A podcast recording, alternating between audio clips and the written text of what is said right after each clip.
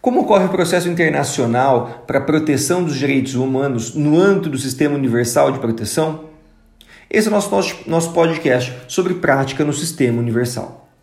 Pessoal, quando a gente fala em prática internacional no Sistema Universal, vale a gente mencionar que é o sistema que é coordenado pela Organização das Nações Unidas, criado pela Carta da ONU lá em 1945, ao final da Segunda Guerra Mundial. Dentre dos principais documentos que existem para a proteção internacional dos direitos nesse sistema de proteção, nós temos a Declaração Universal dos Direitos Humanos, lá de 1948, um documento que não tem força vinculante, portanto não cria obrigações internacionais para os estados. Nós temos também, em 1966, dois pactos internacionais que vieram com, na, com a natureza jurídica de tratados internacionais buscar juridicizar o conteúdo das normas previstas na Declaração Universal, que são o Pacto Internacional dos Direitos Civis e Políticos e também o Pacto Internacional dos Direitos Econômicos, Sociais e Culturais. Além desse, nós temos também diversos outros tratados internacionais que prevêem órgãos e mecanismos específicos para a proteção dos direitos humanos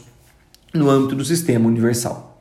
Feitas essas considerações, cabe a gente mencionar que nós temos, no âmbito da proteção internacional no sistema universal, basicamente dois sistemas ou subsistemas de proteção: o convencional e o não convencional. O não convencional tem como principal órgão o Conselho de Direitos Humanos e eventual petição internacional ou peticionamento internacional pode ser perante esse órgão que atua em face dos estados, independentemente deles terem ratificado tratados internacionais específicos. Mas o mais comum, principalmente no âmbito da prática internacional, é a utilização dos órgãos e mecanismos que eh, compõem o sistema convencional, que nada mais é do que aqueles órgãos e mecanismos previstos expressamente em tratados internacionais e que se aplicam, portanto, em relação aos estados que ratificaram esses documentos. A título, a título, de exemplo, o Pacto Internacional dos Direitos Civis e Políticos, ele traz como um órgão de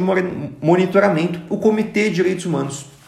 e dentro dos seus mecanismos de proteção, mais precisamente previsto no protocolo facultativo ou PIDCP, nós temos o mecanismo das petições individuais, aquele mecanismo por meio do qual é possível, portanto, que as vítimas, seus representantes legais, noticiem a violação dos direitos internos ocorridos internamente para esse órgão de monitoramento, para o Comitê de Direitos Humanos. Da mesma forma, nós temos diversos outros documentos que criam órgãos de monitoramento específicos, como o Comitê para Eliminação de Discriminação Racial, criado pela Convenção sobre Eliminação é, de Discriminação Racial, Comitê sobre a Eliminação da Discriminação contra a Mulher, criado pela Convenção também sobre a Discriminação contra a Mulher, e também diversos outros.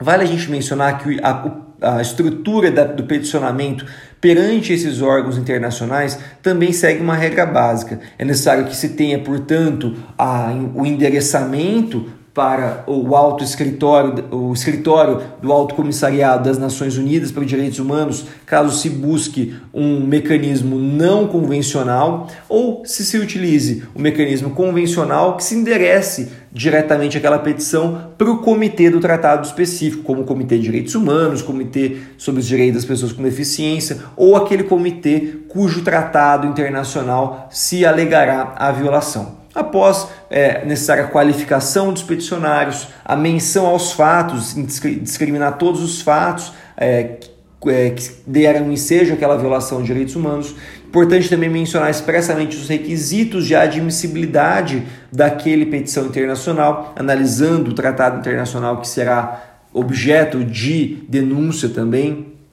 após a necessária análise do direito, com a individualização das normas internacionais violadas, caso haja uma situação de urgência, é possível que se pleiteie a concessão de uma medida de urgência, necessário também depois pleitear reparação e custas, buscar uma conclusão daquele caso e ao final fazer o requerimento das provas que se entendam necessárias para comprovar a violação interna daquele direito.